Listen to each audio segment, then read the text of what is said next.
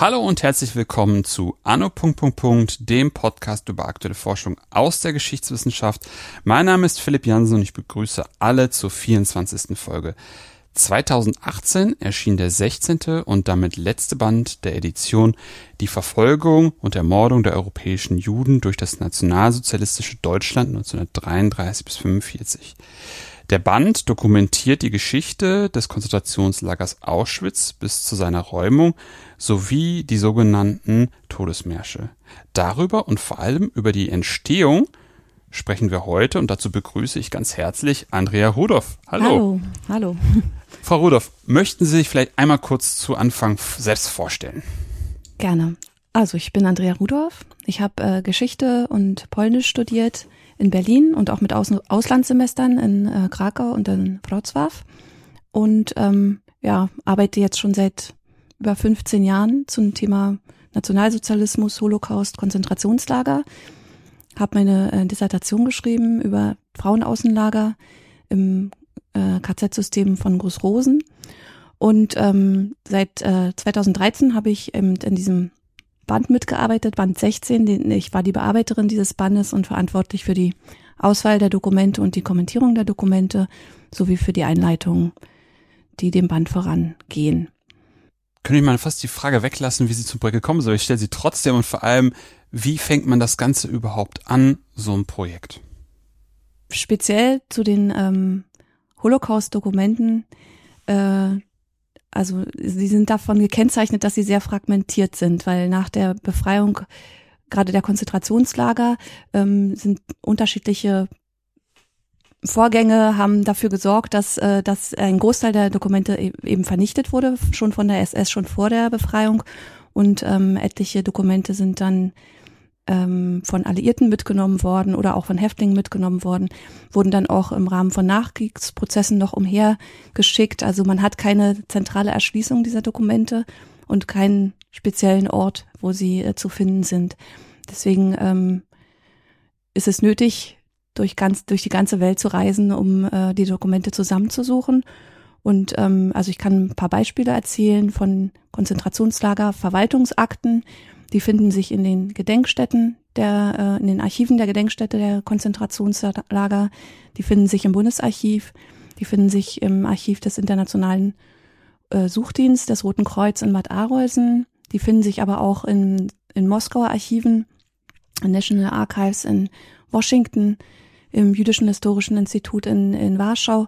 Also es gibt viele, viele Orte, äh, wo man wirklich zentrale Dokumente äh, zusammensuchen muss. Und äh, man kann eigentlich nicht sehr systematisch vorgehen, sondern nur immer wieder mit wachen Augen ähm, durch, durch die sowohl die Forschungslandschaft sich bewegen, als auch in den Findbüchern der Archive äh, zu suchen und dann zu hoffen, dass man was entdeckt. Mhm. Ähm, also gibt es dann verschiedene Möglichkeiten einerseits, indem man systematisch einfach ähm, sich Bestände anguckt, aber eben auch in der Forschungsliteratur eben guckt, was ist da gerade erschienen, was könnte da irgendwie interessant sein. Ja, also viele, es gibt ja schon äh, viele Jahrzehnte äh, eine Forschung dazu und äh, viele Dokumente sind ja bereits äh, von Historikern auch gefunden worden. Ja. Aber es ist ähm, auch speziell äh, für diesen Band ja so, dass wir auch äh, viele Dokumente neu gefunden haben, mhm. äh, die, die von der Forschung bisher nicht beachtet worden sind oder auch ähm, einfach nicht entdeckt worden sind, weil sie ähm, nicht, nicht äh, sinnvoll äh, abgelegt worden sind in Archiven, beziehungsweise auch erst neu in die Archive übergeben worden mhm. sind in den letzten Jahren. Das betrifft vor allem ähm, äh, ähm, Tagebücher, Briefe, Berichte von Überlebenden. Ähm, dazu ist aber zu sagen, dass wir äh, in der in der Edition äh, nur zeitgenössische Dokumente mhm. veröffentlichen, mhm. die also bis maximal ein paar Wochen nach Kriegsende entstanden sind. Das ist auch ein Kompromiss. Eigentlich sollte 8. Mai 1945 die Grenze sein. Aber gerade für die äh, Todesmarschdokumente war es wichtig, auch diesen nachfolgenden Zeitraum noch mit reinzunehmen, weil ähm, viele, gerade die Überlebenden, erst natürlich erst nach ihrer Befreiung die Möglichkeit hatten, ihre Perspektive niederzuschreiben. Es gibt einige wenige, die während äh, der Märsche Tagebücher oder kurze Notizen geschrieben haben, aber das ist absolut die Ausnahme, weil die Situation das nicht in der Regel nicht zugelassen hat, dass man dort äh, auch noch schreibt oder Schreibzeug mit sich führt. Genau, das hätte ich nämlich sonst gefragt, weil man sich ja vielleicht irgendwie vorstellt, dass, dass, dass sie alles abgenommen bekommen und es dann irgendwie schwierig ist, äh, was zu schreiben dabei zu haben und man ja auch eher eben nicht immer was dabei hat, wo man dann mal eben Notizen machen kann. Ja. Ähm, Sie hatten gerade schon über die Verwaltungsakten gesprochen. Ähm, das, das klingt ja relativ einfach. Da hat man vielleicht noch eine Vorstellung von anderen Konzentrationslagern, was man da irgendwie sucht, was es da eventuell gibt, oder ist das auch spezifisch?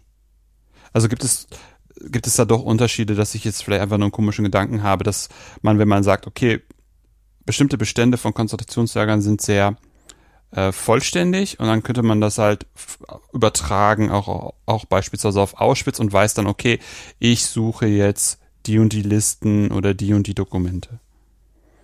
Also ich glaube, es gibt äh, kein Konzentrationslager, was vollständige ähm, mhm. Überlieferung hat. Okay. Es gibt aber welche, die besser überliefert sind und welche, die schlechter überliefert sind. Ähm, aber es ist eigentlich nie der Fall, dass das irgendwie systematisch abgelegt wurde.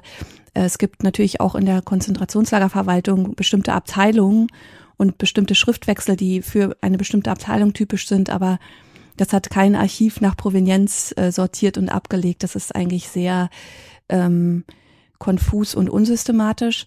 Allerdings gibt es im Fall von Auschwitz äh, einzelne Bestände, die relativ geschlossen erhalten sind. Ähm, das ist der Bestand von der Zentralbauleitung, der in Moskau erhalten ist. Also der wurde von der sowjetischen Kommission mitgenommen und ist ähm, inzwischen ganz gut zugänglich und äh, sehr aufschlussreich, was den Bau der Krematorien zum Beispiel ähm, angeht und die Dokumentation dazu. Es gibt Strafmeldungen, von denen haben wir auch einige drin, weil sie ähm, über die Repressionssituation für, für ähm, Häftlinge ähm, sehr einleuchtend sind. Äh, die sind relativ vollständig. Also einzelne kleinere Bestände kann man mhm. äh, kann man sagen sind äh, sehr gut erhalten und geben gut Auskunft und mit denen kann man gut arbeiten, weil man einfach weiß, wo wo es liegt. Mhm. Es ist also eigentlich alles ein, ein großes Suchspiel, äh, auch was die Verwaltungsakten betrifft. Das habe ich jetzt irgendwie dann doch auch mhm. verstanden. Ähm, wie kommt man dann aber über die Akten, die halt nicht Verwaltung sind? Also Sie hatten gerade schon gesagt, es ist jetzt gerade in den letzten Jahren dazu gekommen, dass auch dann beispielsweise Tagebücher gefunden wurden und man dann da durchblättert vielleicht als Angehöriger und feststellt, okay, das hat eine Relevanz. Ähm, aber dann ist ja auch die Frage, die man sich dann ja so stellt, wem, wem übergebe ich das jetzt? Ähm, wie kommt man auf solche Dokumente?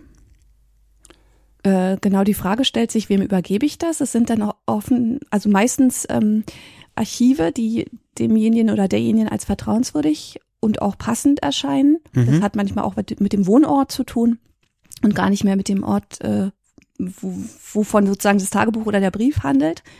Und ähm, ja, in manchen Fällen ist es sehr ähm, klar und einfach, weil es gut in Findbüchern äh, verschlagwortet ist und in anderen Fällen sind das ähm, wirre Suchspiele, Odysseen. Ähm, ich habe einen Fall, ähm, da habe ich im Archiv von Buchenwald einen schlecht übersetzten tschechischen Text, einen Brief ähm, gefunden mit äh, tschechischen Namen, die äh, so allerweltsnamen waren, die man nicht wirklich äh, zuordnen konnte. Und ähm, dass es mir gelungen ist, nach Jahren dann tatsächlich jemanden zu finden, der in diesem Brief erwähnt ist und der mir die Namen erschließen konnte, war schon ein großer Zufall. Mhm. Und der hat mir dann noch ähm, den Kontakt zur Eng äh, Tochter der Adressatin äh, ähm, ermöglicht. Und die habe ich dann besucht, um noch mehr zu erfahren über die Adressatin, weil wir alle Personen, die erwähnt sind, immer mit einem mit einer Kurzbiografie versehen haben. Und ähm, dort in der Wohnung ähm, fanden wir dann zufällig das Original dieses Briefes, das wusste sie selber auch gar nicht. Das war mhm. wirklich eine große Überraschung. Und äh, das ist natürlich immer äh, ein großes Highlight, ja, wenn man irgendwie auf diese Art und Weise dann ein Dokument, was ich eben von Inhalten sowieso gut fand, äh, auch ähm, so weit gesichert ist, äh, wo ist das Original, ähm, dass wir es aufnehmen können. Denn es ist oft so gewesen, dass wir Dokumente hatten, von denen einfach ähm, nicht klar war, woher es stammt, wie es überliefert worden ist. Und äh, wenn man dann irgendwie gar nichts weiter zum Originalstandort und der Herkunft äh, des Dokuments sagen kann, dann ne, nehmen wir es meistens nicht auf, weil es dann zu unsicher ist. Das wäre noch eine Frage, die ich nachher noch stellen wollte, nämlich was Sie genommen haben und was nicht. Was mich, äh, worauf wo ich jetzt nochmal einhaken wollte, ist die Frage, gerade wenn, wenn wir da jetzt ähm, sehr, also Ego-Dokumente haben und da von der Tochter gesprochen wird oder auch von anderen Leuten, die man im Lager kennengelernt hat, wie macht man das als, als, als äh, Bearbeiterin dieses, von solcher, so, so einer Edition, da die Biografien rauszufinden? Was sind, wie sind, wie sind Sie da so vorgegangen? Also ähm, Gott sei Dank hat das Archiv des Internationalen Suchdienst ähm, des Roten, Internationalen Roten Kreuzes in Bad Arolsen, ähm, das ist ja seit äh, 2007 geöffnet für die äh, Forschung. Ähm, dort gibt es ähm, Suchmöglichkeiten zu ähm, Häftlingen, zu mhm. allen, allen ehemaligen Häftlingen. Also hat man dann mehr oder weniger Glück, aber zumindest eine Ausgangslage, äh, ähm, ein Geburtsort, ein Geburtsdatum. Und äh, ansonsten äh, hat es immer mit dem jeweiligen Land der Herkunft zu tun des, äh, des äh, Überlebenden oder äh, Häftlings, ähm, wie man weiter vorgeht. Also in, in Deutschland ist es äh, relativ gut über Standesämter mhm. Todesorte und Daten äh, zu erfragen. In anderen Ländern gibt es sehr ausgefeilte Gedenkbücher zu Holocaust-Opfern. Mhm. Ähm, ja, und in anderen Ländern haben wir wieder ganz schlechte Möglichkeiten, äh, das zu recherchieren. Ja, das, das hat wirklich mit der, mit der Herkunft zu tun. Was ist so ein Land, wo es sehr schwer, schwierig ist, an Informationen zu kommen? Und warum ist das so? Haben Sie da was? Ähm, wenn es zum Beispiel nicht diese äh, Gedenkbücher gibt, also für die Niederlande, auch für die ähm, tschechischen Juden gibt es inzwischen sogar online ganz, äh, ganz gute Übersichten. Äh, schwierig fand ich es immer im Fall der polnischen Häftlinge, weil äh, dort der Zugriff auf äh, standesamtliche oder Geburtenregister und so weiter nicht, nicht gegeben ist. Ähm, und da mussten wir dann irgendwie anders forschen. Also da gab es dann immer die Möglichkeit, im äh, Jüdischen Historischen Institut im, mhm. im Archiv äh, zu gucken, ob die Person in der Nachkriegszeit irgendwo registriert, sich registriert hat, was aber in vielen Fällen auch nicht so war, weil, weil die oft dann gleich äh, emigriert sind und gar nicht erst wieder nach Polen zurückgekehrt sind. Also es ist ganz unterschiedlich. Aber wir haben für, für doch einen Großteil der, der erwähnten Personen Biografien erstellen können und mhm. äh, für einige eben nicht. Das steht dann da, weiteres Schicksal ungeklärt. Vielleicht äh, klärt sich ja sogar noch auf, mhm. wenn äh, Angehörige oder andere Bekannte diese ähm, Edition in die Hände fällt und äh, und äh, sich zu, an uns wenden. Also das ist natürlich, das wäre natürlich immer toll, mhm. wenn man noch mhm. Sachen aufklären kann. Ja, auf jeden Fall. Das äh, passiert das hoff, also äh, wissen Sie von den anderen Bänden, die es aus der Edition gibt, dass das wirklich passiert ist, dass dass sich da Angehörige oder äh, Leute, die die Menschen kennen, gemeldet haben? Äh, Kenne ich jetzt keine Beispiele konkrete, aber ich ich glaube es ge gehört zu haben, dass es geht, ja, äh, dass es vorgekommen ist. Mhm noch Sachen aufgeklärt wurden. Spannend, spannend. Das finde ich auch irgendwie generell so, so, so ein bisschen, also auch interessant, wenn Sie gerade sagen, dass so in den letzten Jahren dann da auch neue Quellen irgendwie auftauchen, finde ich immer noch spannend, weil man ja manchmal irgendwie so das Gefühl hat, die, die wären halt alle schon irgendwie da, aber irgendwie ja gerade nicht, ne, dass die dann echt noch so weiter tradiert oder weitergegeben worden sind in den Familien und dann erst so jetzt dann die Eine dann nochmal vielleicht drauf gucken und einfach durch, durch diese ganze ja mediale Aufarbeitung der Themen dann irgendwie eine gewisse Idee davon haben, okay, das könnte vielleicht spannend sein als, als Ego-Dokument für einfach die Forschung. Das mhm. finde ich mhm. irgendwie total interessant.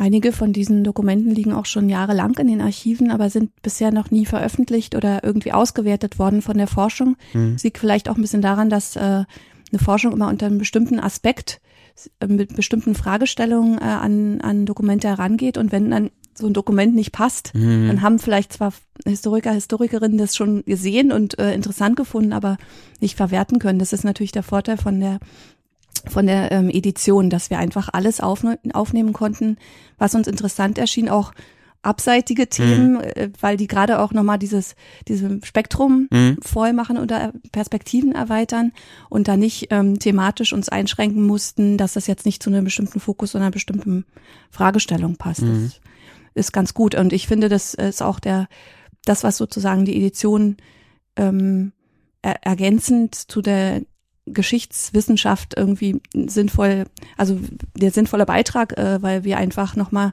in Lebenswelten eintauchen können, die man in Lehrbüchern oder auch in wissenschaftlichen Darstellungen so nicht ähm, erfahrbar machen kann, weil einfach diese Dokumente so viel Platz kriegen und diese Perspektiven mhm. von allen, die involviert sind in das Geschehen, sei es jetzt aus der Täterperspektive oder als Opfer oder aber auch, wir haben ja auch sehr viele Dokumente von Dritten, von sogenannten Dritten, wir nennen sie mal die Dritten.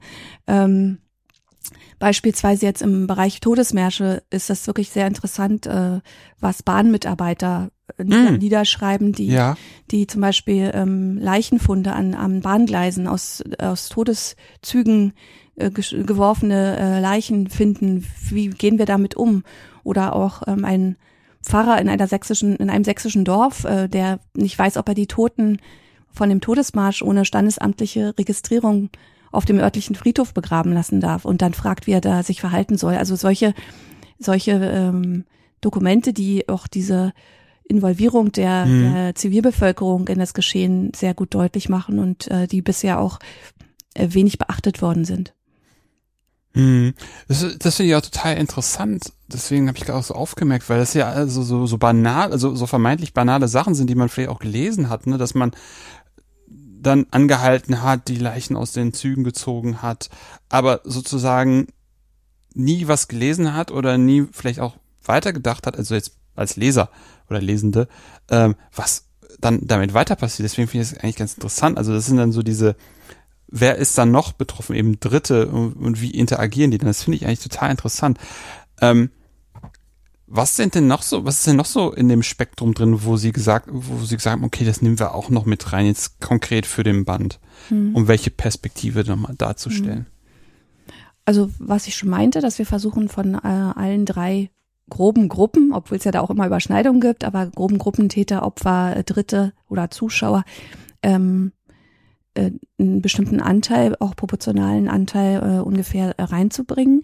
Ähm, ansonsten war bei der Auswahl der Dokumente noch wichtig, welche, also wenn es darum geht, welche Kriterien wir dort angelegt haben, äh, ich fand es sehr wichtig, dass ähm, alle Herkünfte von den Opfern einigermaßen gut repräsentiert sind, also dass mhm. wir auch ähm, Dokumente über griechische Juden drin haben oder ja, äh, niederländische, dass also diese Gruppen, diese, diese ähm, nationalen Herkünfte ähm, drin sind, aber auch die verschiedenen Erfahrungen, die äh, jüdische Häftlinge im Lager gemacht haben, beispielsweise Opfer von medizinischen Experimenten zu werden oder äh, Frauen, die schwanger ins Lager gekommen sind, was ist mit denen passiert, Zwangsabtreibung äh, und so weiter, dass diese ganzen Verbrechen, diese verschiedenen Verbrechen, die auch im Lager begangen worden sind, ähm, äh, dokumentiert werden. Und ähm, wenn es dann zu einem Themenkomplex zwei oder drei Dokumente gab, die spannend äh, waren, haben wir uns für eins entschieden, um, um sozusagen möglichst viele mhm. verschiedene Themen äh, aufscheinen zu lassen. Mhm. Gibt es ähm, vielleicht auch bestimmte Themen, wo man so beide Perspektiven, also Täter und Opfer, ähm, für eine und dieselbe Sache gegen, einander gegenüberstellen kann? Also das, äh, das haben wir äh, zum Beispiel bei den Todesmärschen, dass wir ein Dokument haben eines Landrats, der sich äh, beim Regierung, bei der Regierung äh, nachfragt, was er mit so einem Zug machen soll, der in seinem Ort steht und mhm. wo er Sicherheitsgefahren für seine Bevölkerung sieht, wegen mhm. dieser Häftlinge. Und ein Telegramm, wo er fragt, äh, was zu tun ist. Und äh, dann haben wir eben ähm, diesen Brief, von dem ich vorhin schon sprach, mhm. ähm, von Willi Süßland, der in diesem Zug sitzt und beschreibt, wie es den Häftlingen ging. Und dass eigentlich sie diejenigen waren, deren Leben in Gefahr war oder deren Sicherheit bedroht war. Und äh, das ist natürlich auch immer ganz großartig, wenn die Dokumente miteinander sprechen und sich auf einen ähnlichen Sachverhalt oder den gleichen Sachverhalt beziehen, aber aus verschiedenen Perspektiven. Mhm, vor allem dann, wenn Sie gerade schon sagen, der Landrat sieht das als Sicherheitsrisiko und ähm, der, der, der Mann aus dem Brief in dem Zug sagt so, wenn wir hier nicht irgendwie versorgt werden, sterben wir. Mhm. Also auch so, so, so, wie, wie spricht man übereinander, finde ich, ist gerade sehr, sehr spannend, wenn Sie das so erzählen. Mhm.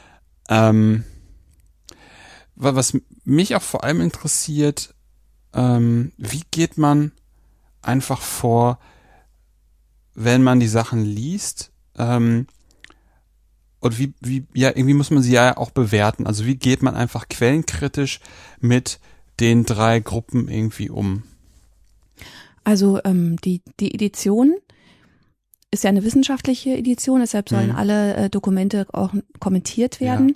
Wir kommentieren natürlich nicht moralisch, also mhm. wenn, wenn dort krude Meinungen vertreten werden, das äh, steht für sich.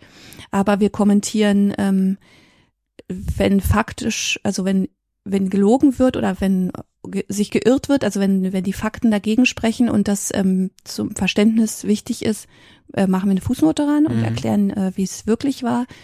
Ähm, und auch Sachen, von denen wir denken, dass sie unbekannt sind, ähm, Dokumente, auf, auf die sich bezogen wird, zum Beispiel ähm, werden nachgewiesen und ähm, andere Sachverhalte, die, die einfach erklärungsbedürftig sind, um, um das Dokument so lesen und verstehen zu können. Da kommt dann eine Fußnote ran, kurze, mhm. kurze Erläuterung. Das ist natürlich nicht sehr ausführlich, weil es sonst den Rahmen sprengen mhm. würde, aber genau, das, das ist dann auch oft in Absprache mit den Herausgebern. Also ich mache dann Vorschläge und äh, dann wir treff, treffen uns regelmäßig und äh, ähm, gucken uns diese Kommentierung an und wenn dann äh, jemand aus diesem doch recht großen Kreis der Herausgeberinnen und Herausgeber sagt, hier, da fände ich gut, das, das nochmal zu erklären und so weiter, dann wurde das dann nochmal ergänzt. Also das ist so eine gemeinschaftliche Arbeit auch mhm. äh, gewesen. Ja, was ja auch total wichtig ist, ne, weil da ja viele, viele Facetten irgendwie beleuchtet werden, wo es einfach enorm breite Expertise braucht, die man ja tendenziell einfach da ja so viel geforscht worden ist zu dem Thema Holocaust und Jugendverfolgung, dass ähm, man da ja gar nicht überall wirklich jetzt genau immer sagen kann, okay, darum geht's jetzt genau, ne?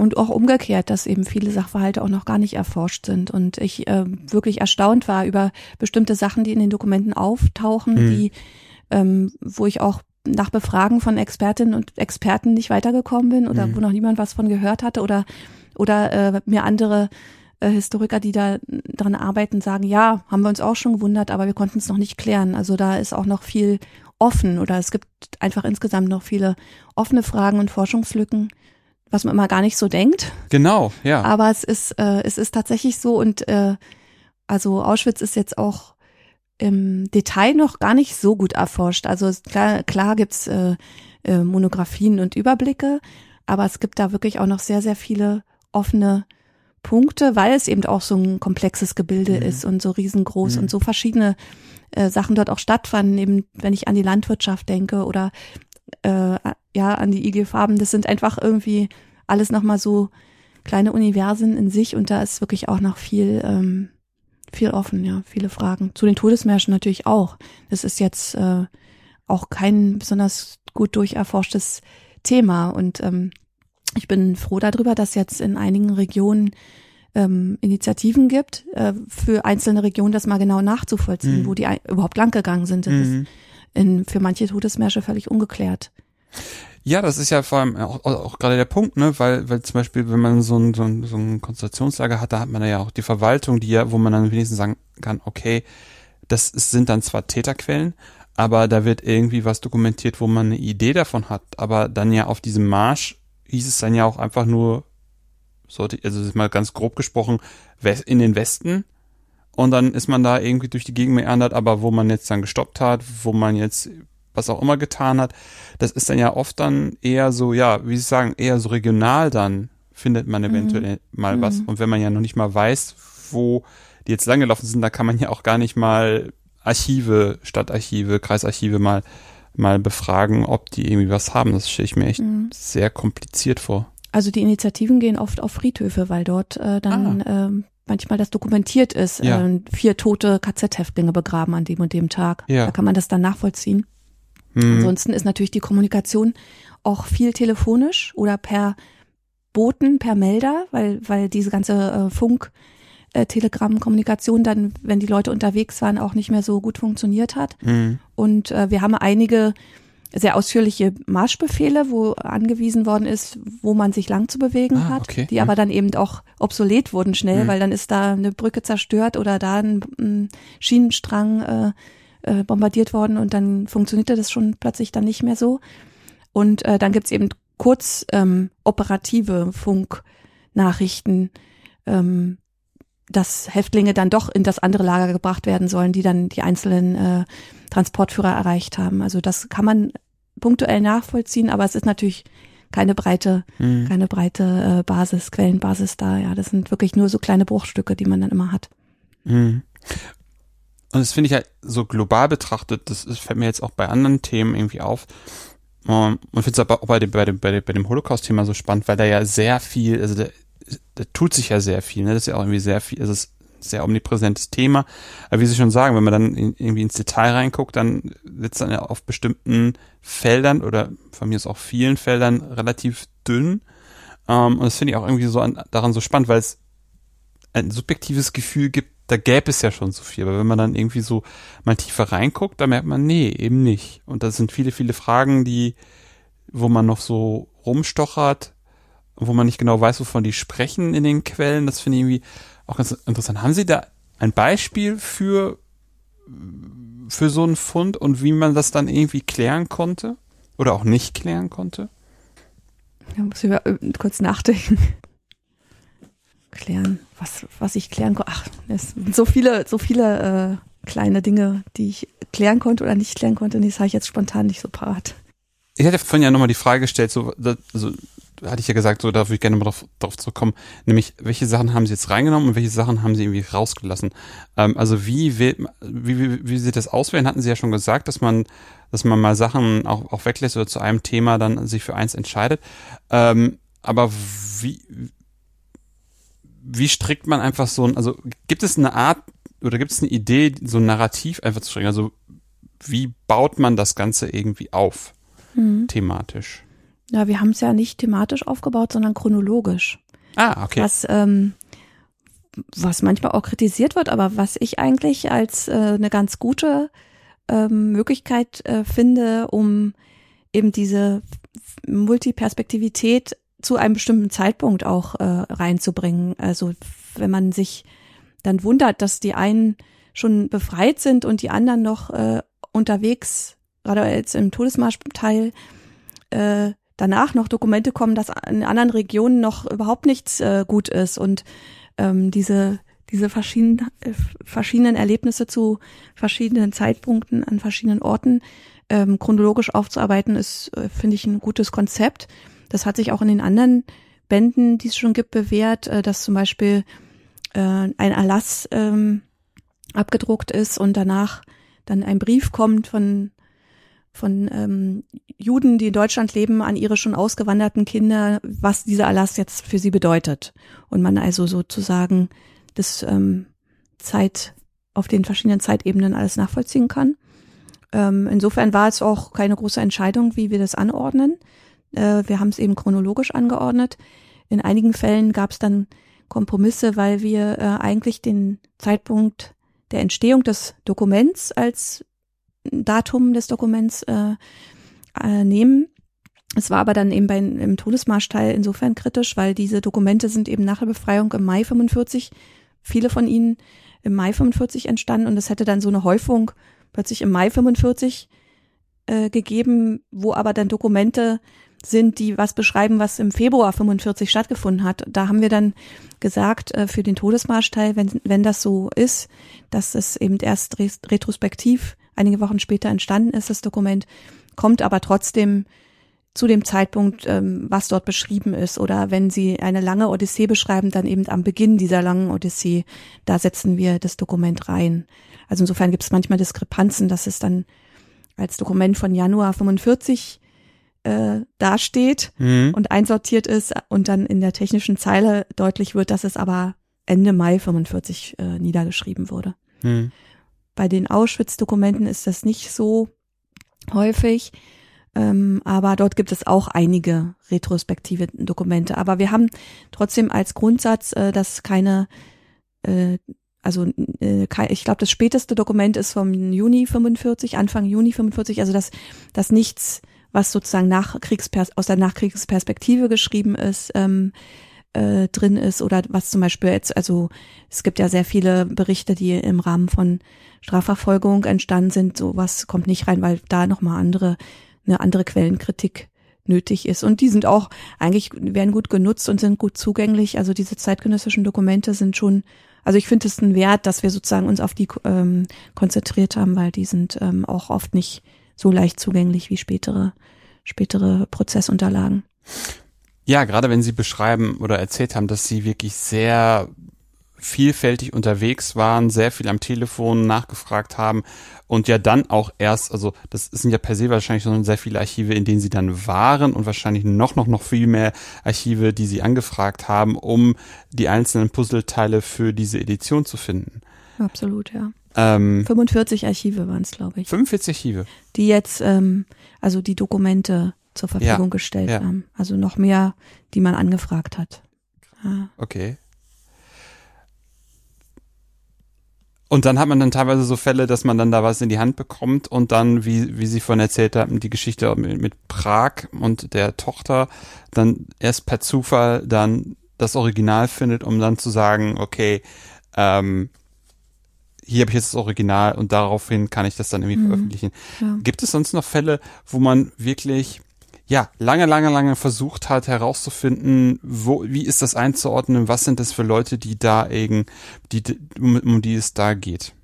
Ja, sehr, also es, manchen Leuten war ich sehr lange auf der Spur, bis ich da was gefunden habe. Was wären Beispiele ähm, oder Dokumente, die Sie ähm, einfach erstaunt haben, die auch ein interessantes neues Licht auf was auch immer wirft? Also ich, äh, ich habe hier ein Dokument vom 28. Juni 44, da besuchen Regierungsvertreter, im Ost, also nicht Regierungsvertreter, sondern Vertreter des Justizministeriums mhm. Auschwitz, um sich dort zu informieren, äh, wie dort Häftlinge zur Zwangsarbeit eingesetzt werden, weil sie das auch äh, für die Strafanstalt, für die Justizstrafanstalten äh, in Erwägung ziehen. Und ähm, in diesem Bericht ähm, wird deutlich, dass sie auch nicht alles gesehen haben, dass sie das Gefühl hatten, mhm. dass ihnen Informationen vorenthalten werden, aber doch ähm, beurteilen, also aus, also relativ zynisch aus unserer Sicht ähm, die Situation dort, ähm, wie die Häftlinge untergebracht sind und wie sie arbeiten. Und ähm, das ist doch ähm, relativ erstaunlich, finde ich, dass diese ähm, Kontakte zwischen Behörden und Auschwitz ähm, so wenig bekannt sind oder dass auch so wenig darüber geforscht worden ist, weil ich dachte immer, dass ich dazu irgendwas finde in der mhm. ganzen ähm, Aufarbeitungsliteratur äh, zu Justiz im Dritten Reich und ähm, ich habe aber nichts gefunden zu dieser Delegation. Also wir wissen, welche Mitglieder da dabei waren, also wer das war, aber ähm, wie das dann weiter ausgewertet oder fortgeführt wurde oder auch was für einen Eindruck das auf die gemacht hat, mhm. das ist ähm, äh, nicht weiter irgendwo äh, nachlesbar gewesen und ähm, ja möglicherweise ist, wird es auch noch erst in, kommen, ja, dass, mhm. dass sich die Forschung damit beschäftigt.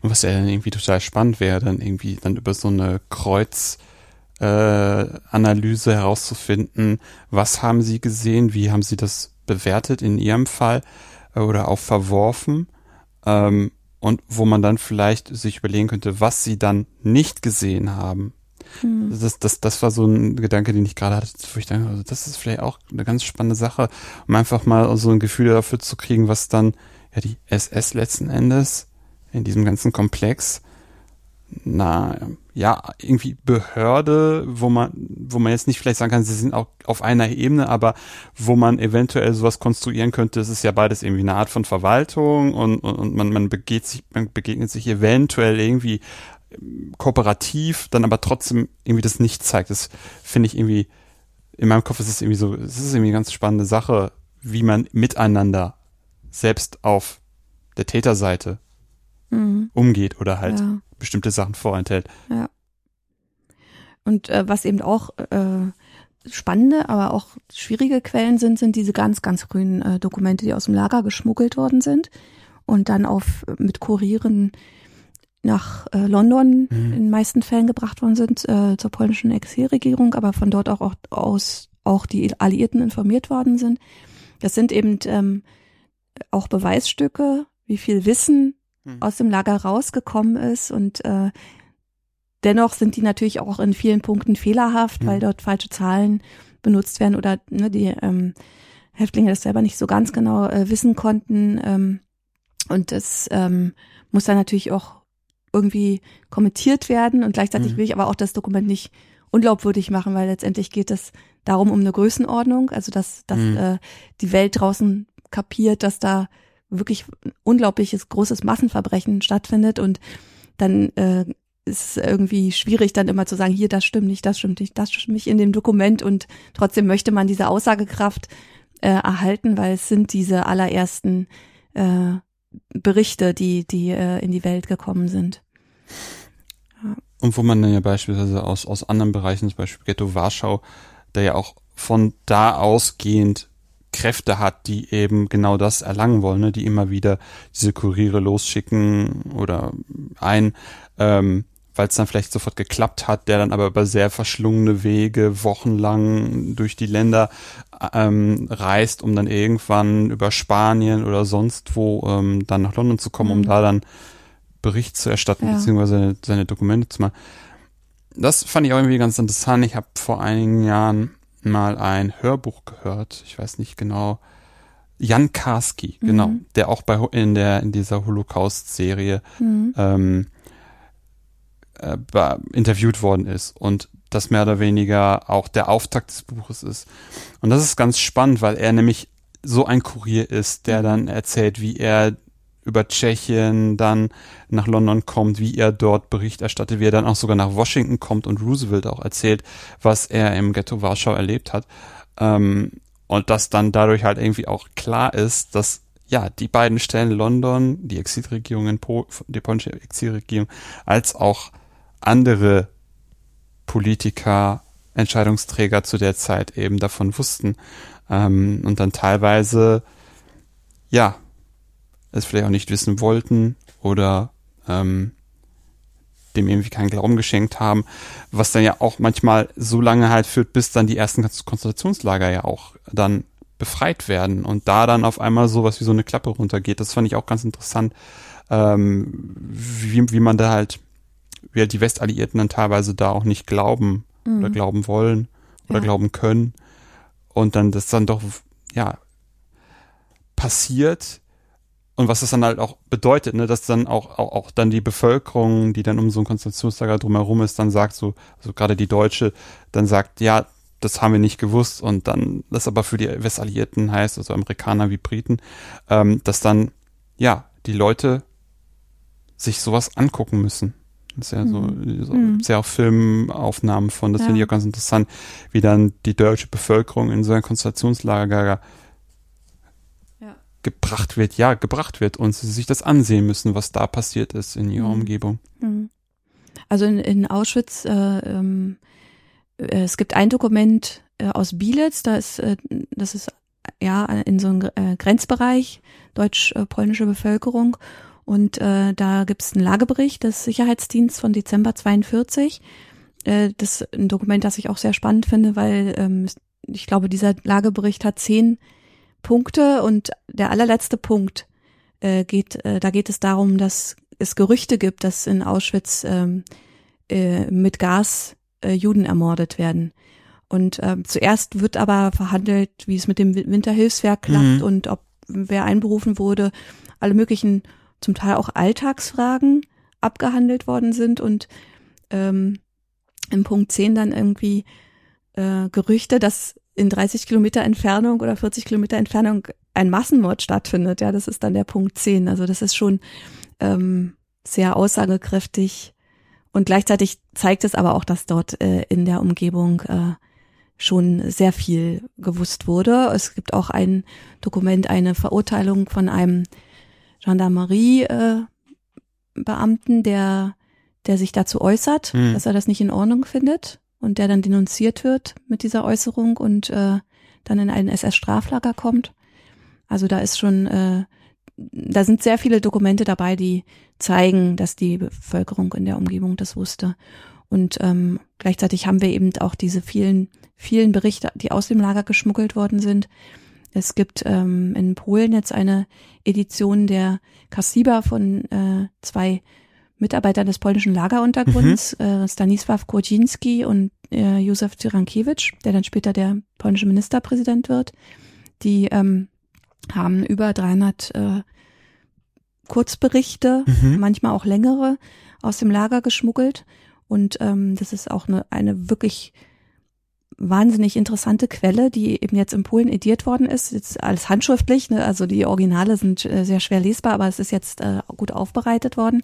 Wir haben nicht natürlich nicht die kompletten, mhm. aber wir haben einige, also ich glaube zehn bis zwölf von diesen Berichten, wo es eben auch speziell um um äh, Judenmord ging und und Deportation von Juden ähm, äh, hier in den Band aufgenommen was eben auch nochmal deutlich zeigt, dass die polnischen, nicht-jüdischen Häftlinge sich auch sehr wohl um das Schicksal der jüdischen Häftlinge dort gekümmert haben, weil, weil es gibt ähm, so ein Vorurteil, dass es denen so egal gewesen sei.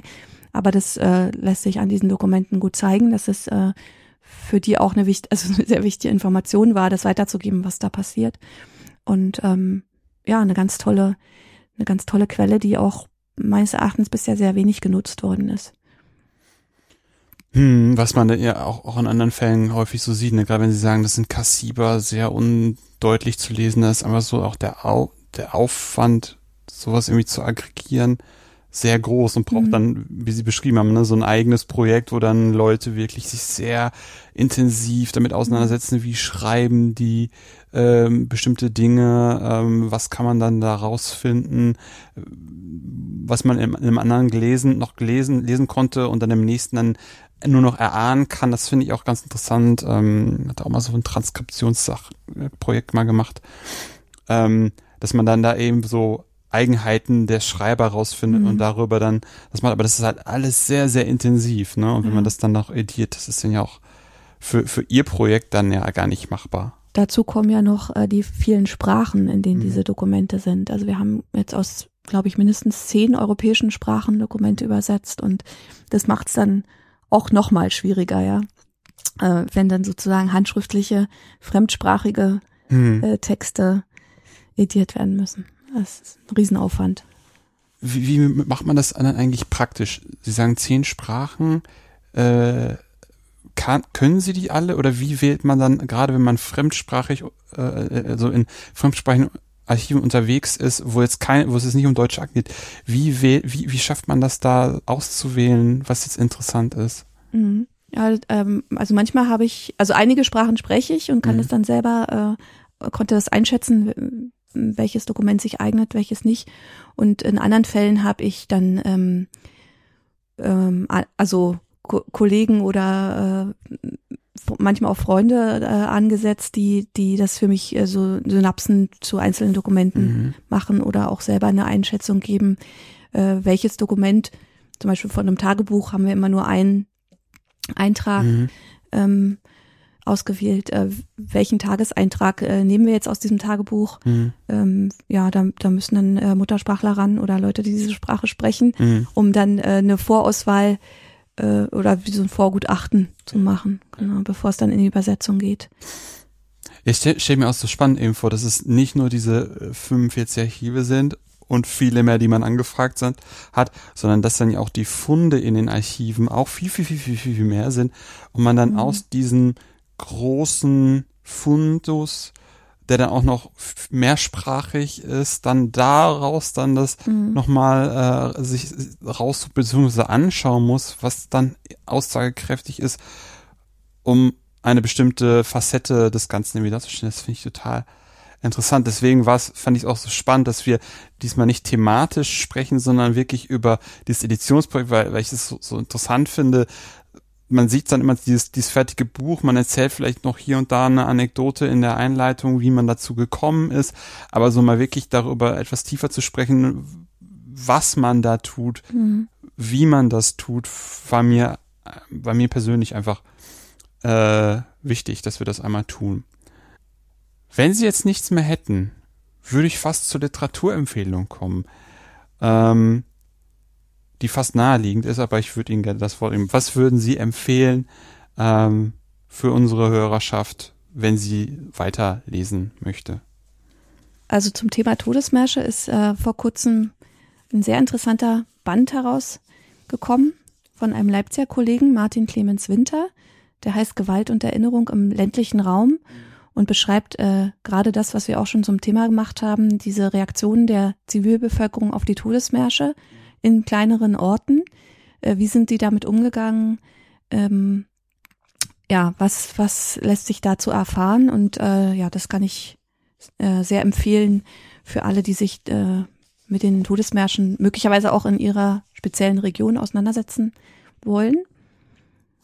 Ähm, ja, für, für den ähm, Auschwitz-Teil ähm, kann ich nochmal, aber das wird jetzt für, für viele nicht so sinnvoll sein, die polnische Edition empfehlen von diesen hm. Kassibern. Die ist von Irena Paczynska herausgegeben worden.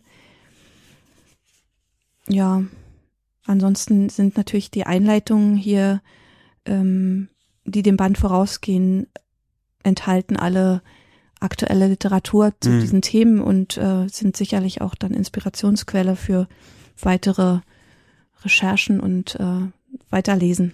Ja, auf jeden Fall. Also wir haben ja jetzt ja sehr viel über die Edition gesprochen und von daher würde ich, würde ich zumindest, ich habe reingelesen, finde es sehr, sehr spannend, eben jetzt vor allem nachdem wir darüber gesprochen haben, wie das Buch entstanden ist, würde ich auf jeden Fall das, das Buch empfehlen, äh, also den Editionsband, äh, werde ich natürlich auch alles nochmal äh, verlinken beziehungsweise ähm, aufführen, dass man, wenn man das gerne lesen möchte, ähm, sich irgendwie besorgen kann.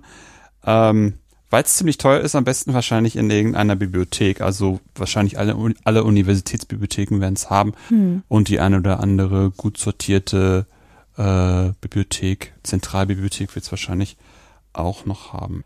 Frau Rudolph, haben Sie auch noch eine Gastempfehlung für mich? Ja, ich würde äh, Martin Clemens Winter vorschlagen, von dem ich gerade schon gesprochen ja, habe. Ja, super.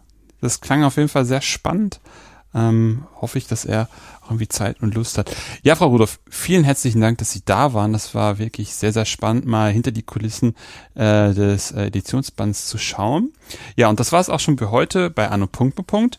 Wenn es euch gefallen hat, empfehlt den Podcast sehr gerne weiter. Wenn ihr den Podcast auch unterstützen wollt, findet ihr auf der Webseite einen Spendenbutton zu PayPal. Ansonsten hören wir uns bald wieder. In diesem Sinne, auf bald und tschüss.